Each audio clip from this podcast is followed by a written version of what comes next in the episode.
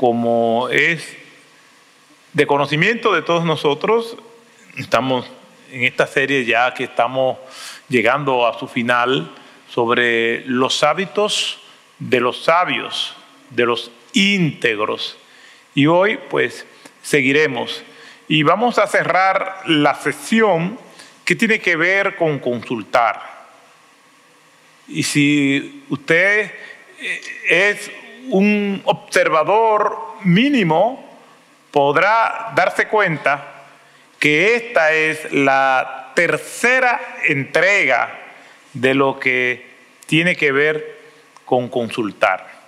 Por eso, este, voy a invitar a que nuevamente vayamos al libro de los Proverbios, capítulo 15, versículo 22. Proverbios, capítulo 15, versículo 22. Y dice así la escritura, Proverbio 15, 22, si consulta, los planes se frustran, pero con muchos consejeros triunfan. Sin consulta, los planes se frustran, pero con muchos consejeros triunfan. Gracias te damos, Señor, por tu palabra. Nuevamente eh, vamos a meditar en ella y te rogamos que a pesar de mí, de cómo somos nosotros, a veces cerrado al conocimiento de tu palabra, te pido que tú nos hables, que podamos entender tu palabra. Que yo pueda explicarla con fidelidad y con claridad.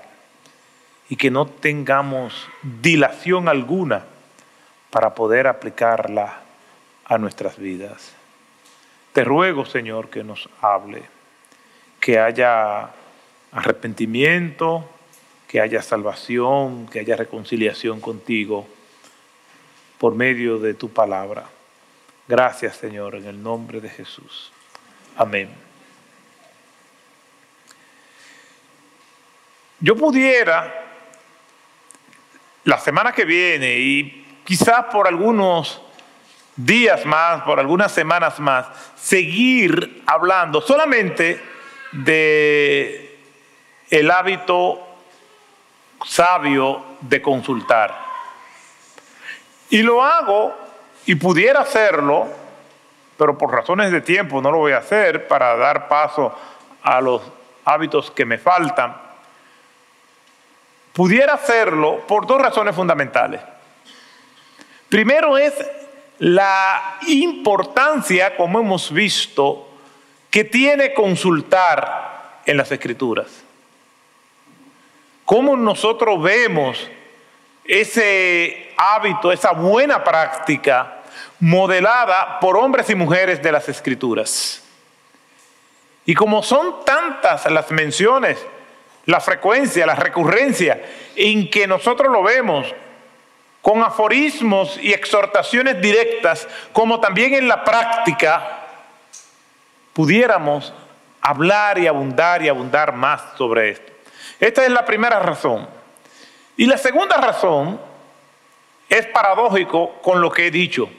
¿Por qué? Porque a pesar de la recurrencia que tiene el hábito de consultar en las escrituras, a pesar de las exhortaciones directas que encontramos, en la práctica, yo pudiera decir que un número considerable de personas que dicen ser cristianas no consultan y toman decisiones desafortunadas. Por eso yo creo que pudiera seguir hablando más, por lo que la Biblia dice, y porque yo veo que a pesar de que la Biblia lo dice, los creyentes no consultan y toman decisiones relevantes en su vida sin darle participación al consejo de los sabios. Cuando nosotros vamos a este capítulo 15, que es un texto como muestra, pero como hemos visto, hay más. Aquí hace una advertencia. Sin consulta, los planes se frustran. Y eso nosotros lo vamos a ver en todo el libro de los proverbios. Recuerden que el libro de los proverbios no es un libro histórico. No está en un estilo narrativo, con una secuencia, una historia. Más bien son aforismos, son sentencias, exhortaciones, refranes que no siguen un orden argumentativo, pero que son de gran utilidad, hasta tal punto que yo, al igual que otros más, aconsejamos que se pueda leer un capítulo de Proverbios, aparte de nuestro devocional, diariamente. Son 31 proverbios y encajan fácilmente en cada día de la semana. ¿Por qué? Porque son herramientas útiles para la vida diaria. Y este proverbio, en capítulo 15, versículo 22, no es una excepción. Habla de la importancia y la trascendencia que tiene consultar. Sin consultas los planes se frustran. No vamos a llegar muy lejos. No vamos a tener muchas probabilidades de tener éxito en las decisiones que tomemos. No está garantizado el éxito, ni aun cuando tomamos decisiones correcta o cuando consultamos. ¿Por qué? Porque hay variables que nosotros no controlamos. Por lo tanto, el éxito no está garantizado aún cuando nosotros vayamos y hagamos todos los pasos pertinentes como deben de ser. Pero mucho menos garantizado está el éxito si nosotros no tenemos el hábito de consultar. Sin consulta, los planes se frustran.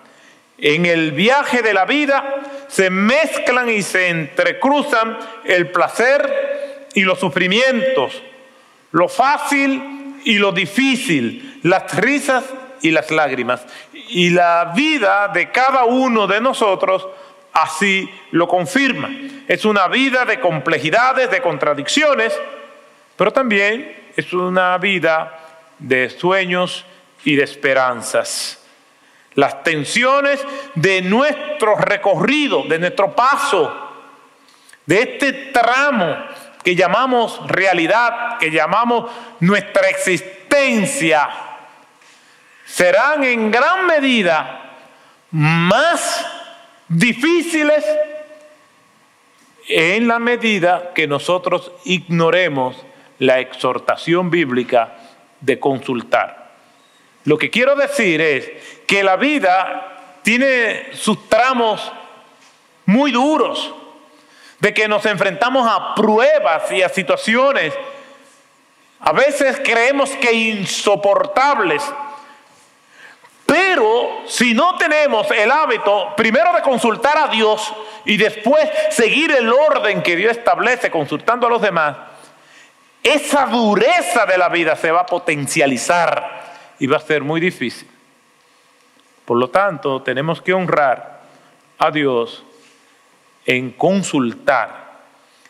¿Por qué? Porque las decisiones que nosotros tomamos nos van a afectar positiva o negativamente, tanto a nosotros como a las personas que nos rodean. Y soy recurrente. No tomes decisiones relevantes sin consultar. Alguien rebelde pudiera decir, yo no tengo que estar hablando de mi vida con nadie. Eso es un acto de rebeldía. Primero con Dios, antes que nada. Primero con Dios, porque Dios es el que establece el orden. Algunos con espíritus indómitos dicen, no, yo sé lo que tengo que hacer y no tengo que rendirle cuenta a nadie. Ese es un acto de ignorancia consciente al orden que Dios ha establecido. No estamos diciendo con esto que estamos creando un sistema de control y de dominio de cada uno de nosotros. Hay muchas personas que se resisten a consultar porque creen que con esto estamos controlando su vida. No, no es eso, porque entonces si esto fuera así, entonces la queja sería ante Dios. Pero Dios no quiere con, con controlar nuestras vidas por medio de sistemas tiránicos. Dios quiere controlar nuestra vida a Él para que nos vaya bien, para que podamos alabarlo y bendecirlo por su buena mano a favor de nosotros. Sí, Dios quiere controlar nuestra vida, pero con estos aforismos y exhortaciones no está creando un sistema de control dentro de la iglesia, un sistema déspota, dictatorial, caudillista al contrario, Dios lo que quiere prevenirnos por el buen consejo que podamos tener el uno con el otro en decisiones relevantes. Ahora, si no consultamos en decisiones relevantes, lo que venga como consecuencia de nuestras acciones afectará nuestras vidas y las personas que nos rodean. un cabeza de familia toma una decisión desafortunada y todos los miembros de ese sistema familiar se van a, ver afectados. Un hijo toma una decisión alocada, no consulta a sus padres y eso va a arrastrar a toda la familia. Un presidente, un gobernante, un ministro, un líder de una empresa toman decisiones desafortunadas y todos en la institución pagarán las consecuencias. ¿Por qué? Porque cuando no hay consulta, los planes se frustran. Yo recuerdo que estando joven, eh, fui a, a tomar un entrenamiento, hicimos una escala en el aeropuerto Charles de Gaulle en París, y yo estaba con un grupo de jóvenes que fuimos a ese viaje. Y cuando íbamos a tomar el avión, me preguntaron, ¿tú sabes por dónde es? Y yo, sí, sí, síganme. ¿Qué sabía yo? Pero uno siempre quiere ocultar sus ignorancias. Y era un grupo. Y para donde quiera que yo iba, porque yo iba caminando con seguridad, y ellos vieron mi seguridad y dicen, no, pero este hombre sabe para dónde vamos. Y yo bajé escalera, subí escalera, me monté en ascensor, doblé, doblé otra vez, bajé otra vez y el grupo y la cola detrás de mí. Y en eso duramos como 15 minutos caminando para aquí, caminando para allá. ¿Tú sabes para dónde va? Y yo, para no dar muestra de mi ignorancia, me viraba y le decía,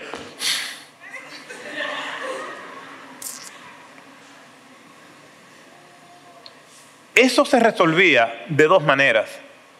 Preguntándole a alguien para dónde era que estábamos, señalándole nuestro boarding pass, o deteniéndonos a leer las señales que son muy frecuentes en los aeropuertos. Como ustedes saben, yo viajo con mucha frecuencia y un hábito que tengo, ahora que soy un viejo, es leer las señalizaciones. Cuando una persona se resiste a consultar los resultados calamitosos y desafortunados, son más probables que si consulta. En este caso fue llegar con sobresaltos, todos molestos conmigo. Yo era medio sinvergüenza en esa época, yo estaba muerto de risa. Pero no es tan simple en la vida real como llegar retrasados. A veces tenemos que enfrentarnos a consecuencias que durarán toda la vida. La persona que actúa siempre sola, sin el buen consejo de otros, está propensa a tropezar y a enfrentarse a consecuencias que le acompañarán toda la vida. Consultar no tiene que ver con que si la persona que consulta, que busca el consejo, sea experta o no. Alguien dirá, es que yo me sé esto muy bien, yo no tengo por qué consultar. No tiene que ver con eso. Tiene que ver con un orden que Dios ha establecido. La Biblia, entre otras definiciones, define la iglesia como el cuerpo de Cristo. Y una de las características del cuerpo de Cristo es que está unido y estamos perfectamente sincronizados, obedeciendo a los comandos de nuestro cerebro. Y hay una armonía y una sincronización en nuestro cuerpo. Y la Biblia dice que la iglesia es el cuerpo de Cristo. Por lo tanto, una parte de mi cuerpo, si mi cuerpo es normal, no va a actuar al margen de otra parte del cuerpo, a menos que mi sistema nervioso esté descontrolado. Nosotros somos miembros los unos de los otros, dice la escritura. Y Dios nos ha regalado la comunidad para que nosotros podamos dentro de esa comunidad buscar el consejo y apoyarnos los unos a los otros. No consultar es confiar demasiado en las habilidades particulares, en sus capacidades. Decir que solo consultamos a Dios y que no necesitamos consultar a ningún humano no le hace justicia a todos los textos que nosotros encontramos en las escrituras.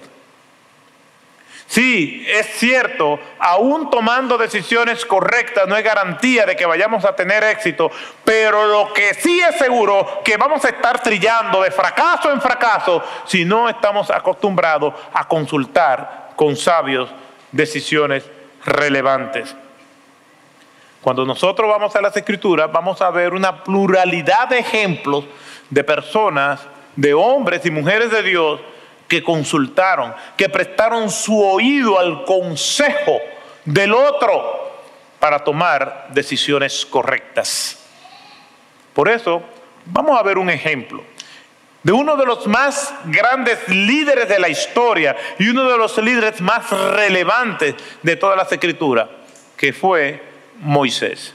Si nosotros leemos en el libro de Éxodo, capítulo 18, los versículos del 14 al 24, veremos el episodio dentro de esa narrativa del libro de los, del Éxodo, cuando Moisés recibe la visita de su suegro Jetro.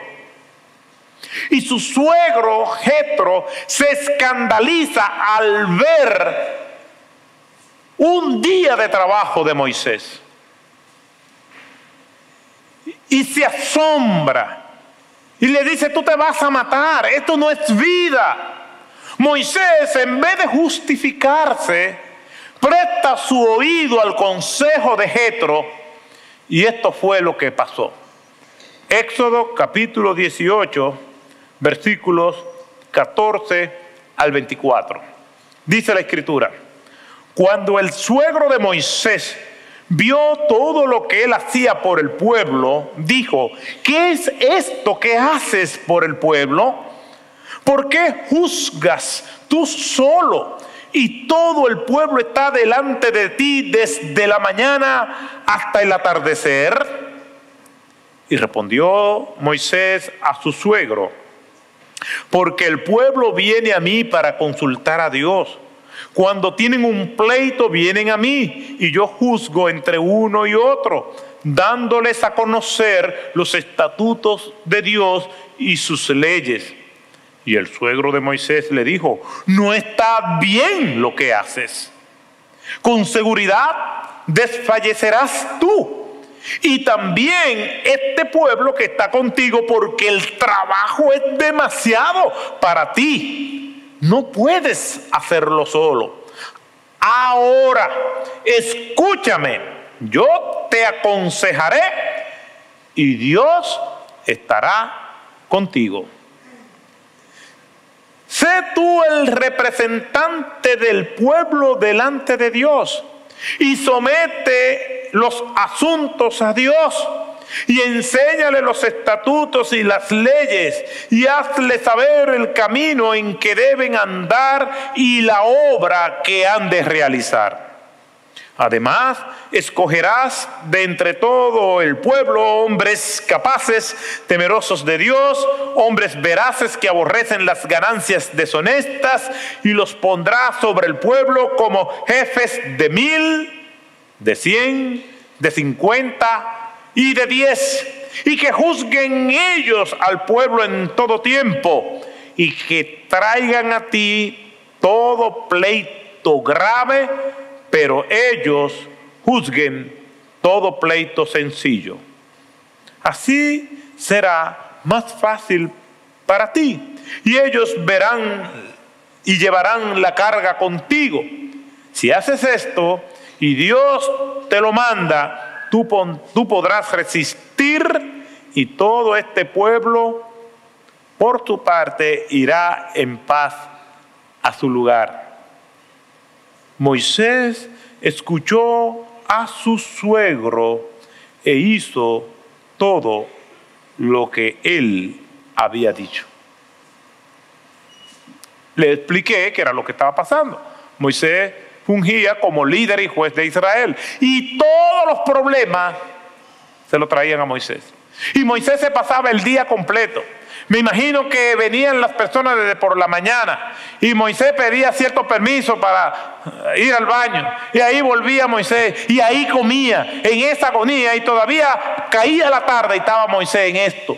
Y Moisés desfallecía. Al otro día lo mismo. Y obviamente, por lo que dice el texto, no solamente Moisés estaba desfalleciendo, sino que no estaba brindando un servicio óptimo. Porque cuando su suegro Jetro le da el consejo, le da a entender que él va a ser beneficiado y el pueblo también. ¿Qué nosotros vemos aquí en este episodio? Lo mismo que se da en nuestras vidas. Número uno, el versículo 14 nos habla de la incapacidad de Moisés de realizar ese trabajo. Como nosotros tenemos incapacidad de enfrentar muchísimas situaciones que se nos presentan. O nosotros somos de los denominados superhéroes que todo lo que se nos viene encima nosotros podemos enfrentarlo o todos los problemas que nos vienen en la vida y todas las complejidades de la vida, nos ponemos nuestras capas respectivas y salimos a enfrentarlo con éxito rotundo. No. Si bien es cierto que tenemos áreas fuertes, también es cierto que tenemos debilidades. Y aún en esas áreas fuertes de nuestras vidas nos enfrentamos a situaciones donde nosotros nos declaramos incompetentes. Qué terrible cuando la persona cree que todo lo que venga, ella sola puede enfrentarlo. Que no tiene por qué escuchar el consejo de nadie. Que no le doy el permiso a nadie para que se meta en mi vida. Yo puedo, yo lo hago todo. Y el que pretende hacerlo todo se queda solo. Y ahí está Moisés. Versículo 14. Cuando el suegro de Moisés vio todo lo que él hacía por el pueblo, dijo, ¿qué es esto que haces por el pueblo? Te estás haciendo daño tú y le estás haciendo daño al pueblo. Cuando nosotros enfrentamos situaciones donde no queremos darle participación a personas que nos puedan ayudar, nos hacemos daño nosotros y les hacemos daño a los que nos rodean. Nos hacemos daño nosotros y le hacemos daño a la familia. Nos hacemos daño nosotros y le hacemos daño al pueblo. Le hacemos daño a nosotros y le hacemos daño a la institución a la empresa, a la comunidad, al país. Porque estamos conectados. Yo no puedo, porque yo estoy feliz, pretender hacer una fiesta en mi casa todos los días, alegando de que es mi casa, sí, pero estoy molestando a los vecinos. La incapacidad de Moisés. Versículo 15 y 16 la justificación de Moisés. Porque los, mecanismos de defensa se activan inmediatamente. Cuando alguien nos está diciendo algo que no nos gusta, lo primero es que cruzamos los brazos en una posición defensiva. Y Moisés, cuando su suegro le dice el desastre que está cometiendo, su respuesta es porque el pueblo viene a mí para consultar a Dios. Yo he hablado con personas que me dicen, no fue Dios que me dijo. ¿Me voy a meter yo si fue Dios que le dijo? Pero eso es un argumento. No fue Dios nada. Pero usamos la palabra Dios como muletilla. Y siempre digo que cuando la persona en ocasiones cambian, la Biblia dice, por el Dios me dijo, es porque no pueden justificar con ella misma sus acciones. Cuando no quieren que nadie se meta en su vida, cuando no pueden justificar por la palabra sus acciones, dicen, no, Dios me dijo. Dios me dijo que me fuera del país. Dios me dijo que dejara a esta mujer. Hombres me han dicho eso a mí. Y Dios me dijo, y Dios me dijo, y Dios me dijo, y Dios me dijo. Aquí Moisés, no crean que fue que él de una vez aceptó, sí, es verdad. Es verdad, estoy mal. Me estoy acabando la vida. El pueblo está quejándose porque yo no rindo lo suficiente. No, no, eso es lo que dice. Él dice, el pueblo viene a mí para consultar a Dios.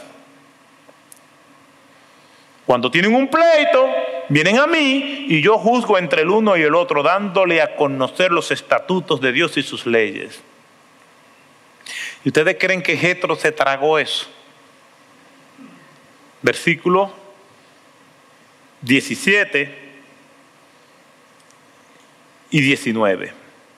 Y el suegro de Moisés le dijo, no está bien lo que haces. No importa que tú digas que vienen a consultar a Dios, no importa que Dios te dijo, porque ese no es el Dios que yo conozco. Entonces vemos la incapacidad de Moisés, su justificación de sus hechos y aquí viene la reprensión de Jetro. No está bien lo que haces, con seguro vas a desfallecer y también este pueblo que está contigo. Al final, si no escuchas el consejo, vas a perder tú y van a perder todos, porque nuestras acciones siempre van a afectar a los demás. Porque el trabajo es demasiado y es muy pesado para ti y no puedes hacerlo tú solo. Ahora, escúchame, te voy a aconsejar. ¿Y qué le dice? Y Dios estará contigo lo que estás haciendo no es de Dios. Porque ¿cómo se ventila? ¿Cómo comprobamos que lo que estamos haciendo es de Dios? Porque eso que estamos haciendo es conforme al orden de las escrituras. Si lo que yo estoy haciendo no es conforme a las escrituras, por más que yo diga que eso es de Dios, no es de Dios. Si usted tomó la decisión de abandonar su familia, eso no es de Dios. Si usted no quiere estudiar, eso no es de Dios. Si no quiere trabajar, no es de Dios. Si usted quiere que en su vida no se meta nadie, eso no es de Dios. Aunque usted crea que es de Dios. Y como dirían en el campo, no es de Dios nada. Será suyo, será de otro, será del diablo, pero de Dios no es. No le quiera dar a Dios lo que no es de Él. Y eso es lo que le aclara Jetro. Fíjese el contraste en un Moisés que está haciendo las cosas mal y que está afectando su vida y la del pueblo, pero él dice que es de Dios y Jetro le da el consejo y termina diciéndole, "Y Dios estará contigo." Porque Dios está con nosotros cuando nosotros honramos su palabra. Dios está con nosotros cuando hacemos lo correcto. Dios está con nosotros cuando caminamos en la verdad, cuando le honramos. Dios está con nosotros cuando hacemos lo que es verdadero, en lo íntimo y en lo público. Ahí es que está Dios.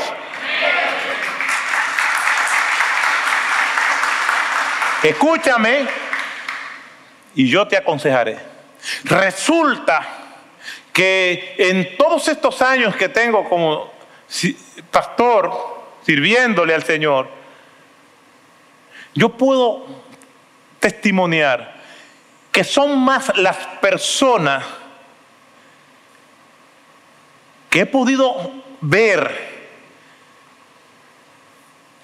que ya tienen sus decisiones tomadas que aquellas que van sinceramente buscando el consejo. Por eso esta es la tercera entrega. Obviamente esto es un libro que espero ya pronto sea publicado y ahí voy a ampliarlo más. ¿Por qué? Porque es que veo que a pesar de todo lo que dice la Biblia, el ser humano se tranca en su orgullo. Y sus decisiones nadie lo saca de ahí. Y lo grande es que dice, fue Dios que me dijo. Cuando el orden que Dios establece es en decisiones relevantes, importantes, que van a afectar tu vida con seriedad y que van a afectar a los que te rodean, consúltalo, aunque tú seas el premio Nobel de todas las disciplinas y la ciencia del saber. ¿Por qué? Porque es el orden que Dios establece. Moisés creía que lo estaba haciendo bien y creía que era de Dios. Entonces aquí vemos la incapacidad de Moisés, su justificación y la reprensión de Jetro. Jetro le dice, escucha, yo te voy a aconsejar. Y aquí viene algo muy importante, porque hay personas que se dicen ser consejeros que lo único que señalan es lo malo. No, eso no está bien, sí, pero dame un consejo. Y son buenos en la protesta, pero pésimos en las propuestas. Y aquí nosotros vemos que Jetro, como hombre sabio, no solamente da la reprensión, sino también da el consejo. ¿Y cuál es el consejo? Le dice, sé tú el representante de Dios en el pueblo y somete los asuntos a Dios. Y enséñale los estatutos y las leyes y hale saber el camino en que deben de andar y la obra que han de realizar. Lo que quiere decir que por el gran trabajo que Moisés tenía, no se había dedicado a instruir al pueblo. Muchos de estos casos que tú tienes, Moisés, van a disminuir si la gente supiera cómo actuar. Por eso, el trabajo principal de un pastor es enseñar la palabra de Dios. Es que nosotros nos reunamos aquí y escuchemos el consejo. No es el único trabajo que hacemos. Los pastores trabajamos 24/7, lo que verdaderamente somos llamados por Dios. Y nuestro trabajo es orientar a las personas para que escuchen la verdad. Y ese Espíritu Santo le guíe conforme a la instrucción que han recibido. Y aquí en este pasaje, Él le está primero reprendiendo, no es bueno lo que estás haciendo, escucha el consejo de Dios. Número dos, le está dando el consejo en términos generales, lo que tú tienes que enseñar a este pueblo. Yo me imagino a Moisés escuchando a un hombre sabio que tiene buenas intenciones con él. A Moisés tomando notas de lo que le está diciendo. Y yo he hablado con personas que cuando estoy hablando, yo no termino de hablar porque ellos me hablan encima. Eso significa que están escuchando para responder, no para comprender. Y el escuchar con atención es determinante porque el principio del entendimiento está en escuchar. Aun cuando no sea para un consejo, aun cuando sea que alguien se está quejando de nosotros, o lo que sea, hay que escuchar, hay que callarse y tener el ejercicio de escuchar más. Y aquí no vemos a Moisés interrumpiendo a Jetro. Ah, sí, sí, sí, yo lo que hay que hacer. Usted no se ha encontrado con gente así. que tú no has terminado de hablar cuando ya te están hablando encima. Aparte de una muy mala práctica, implica orgullo, porque usted, consciente o inconscientemente, está diciendo que lo que usted tiene que decir es más importante que lo que el otro le está diciendo. Yo veía un programa de televisión y, ayer de noticias y era un panel y había varios invitados hablando y había uno que no dejaba hablar a los demás. Y cuando los demás querían una participación, levantaban la mano, pero él no levantaba la mano. Y da la curiosidad que yo como televidente me di cuenta, o por lo menos en mi percepción, que era quien menos preparación tenía. Y era el que más quería hablar. Se cuenta que un día van el abuelo y el nieto caminando por un camino vecinal, solitario, en medio del campo. Y el abuelo le dice al nieto, ponte en la orilla, que por ahí viene una carreta y viene vacía. Y al poquito rato pasó la carreta y pasó vacía. El nieto asombrado le dice al abuelo, abuelo, ¿y cómo supiste que era una carreta? Dice, bueno, mi hijo, son muchos años y ya yo conozco el sonido de las carretas. Sí, pero ¿cómo supiste que estaba vacía? Por todo el ruido que hace. Mientras más vacía están, más ruido hacen. Y eso me vino a la mente mientras observaba ese programa ayer. Precisamente quien creo yo que tenía menos contenido era el que más quería hablar.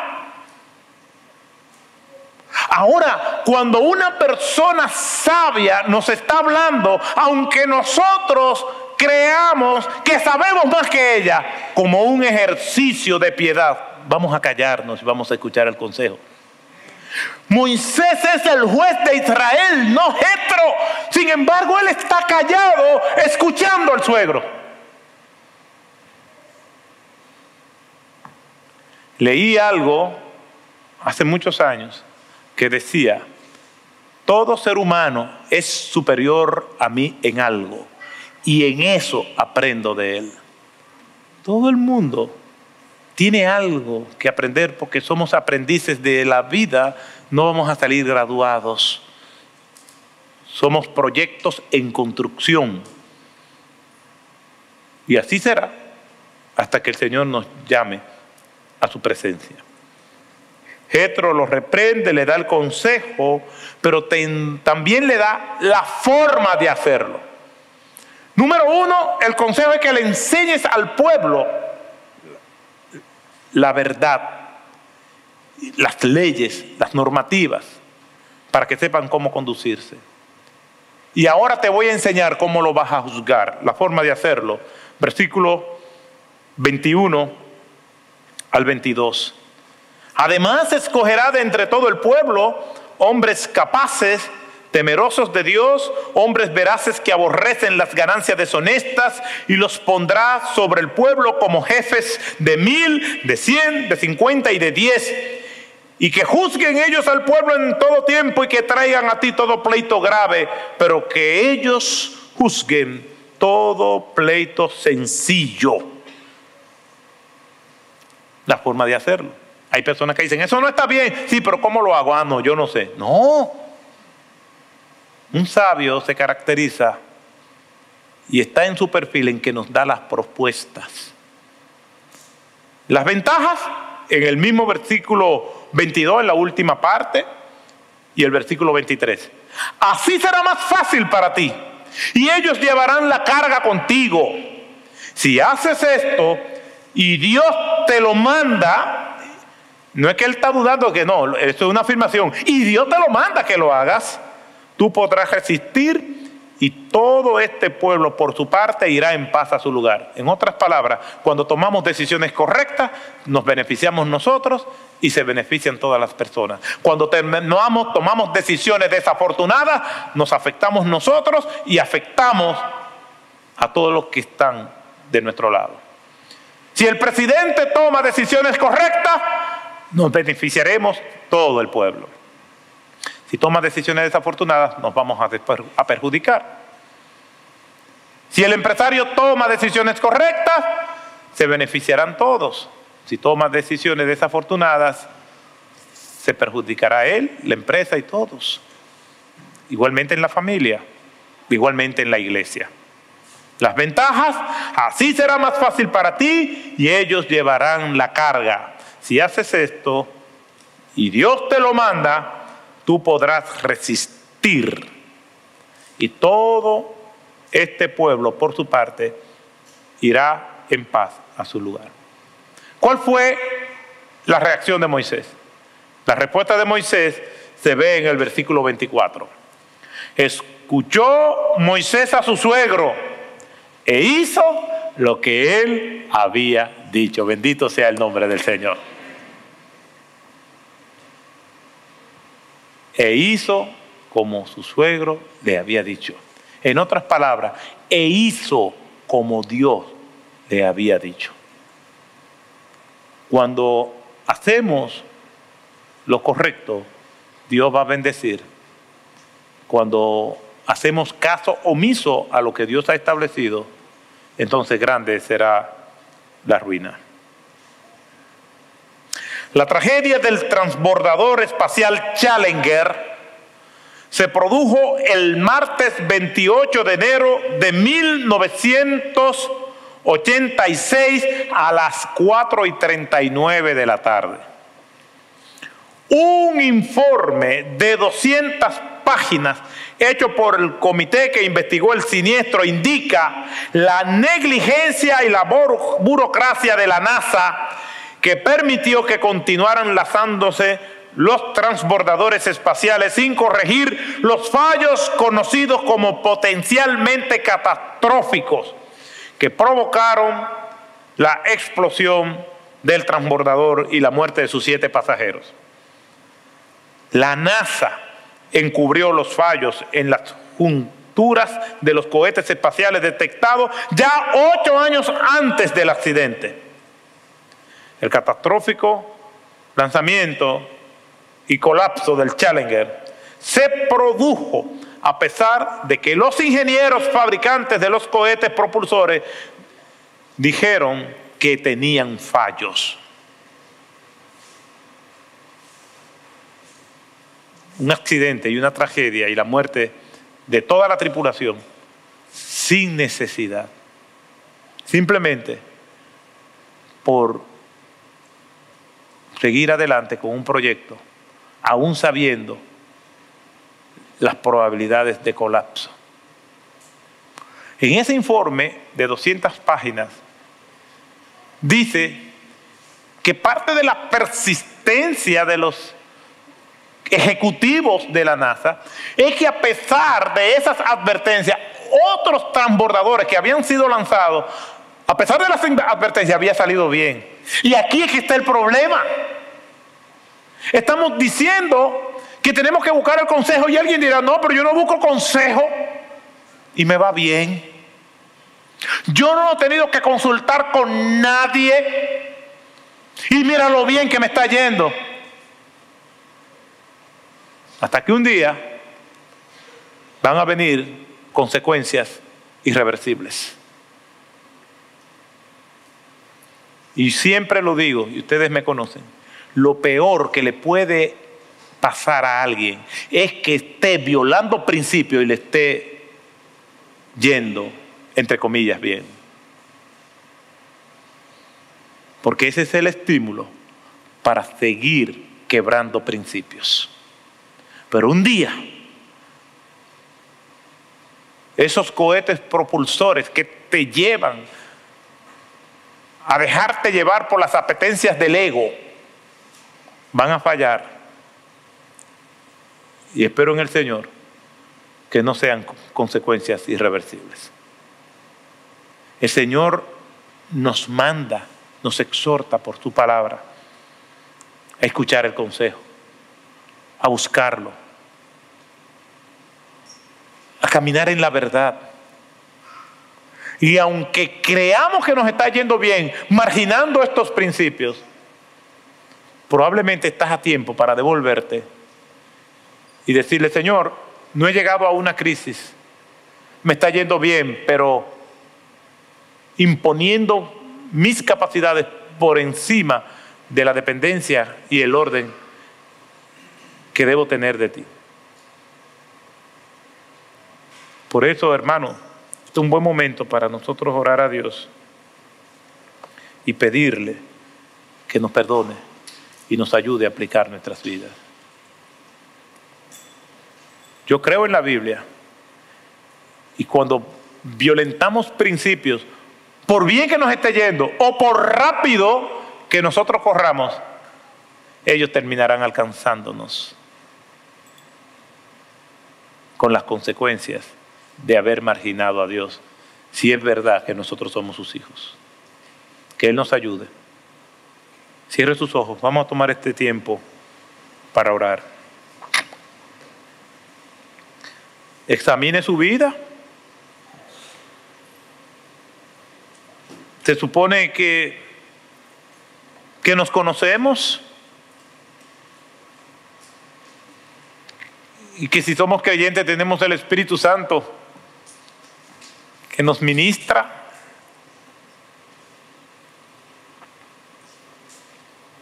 ¿Cómo es su vida? ¿Cómo es la mía? Yo debo hacerme la misma pregunta. Usted no ha venido a Cristo para que le salve. La Biblia dice que usted tiene una sentencia judicial en su contra que dice que es culpable.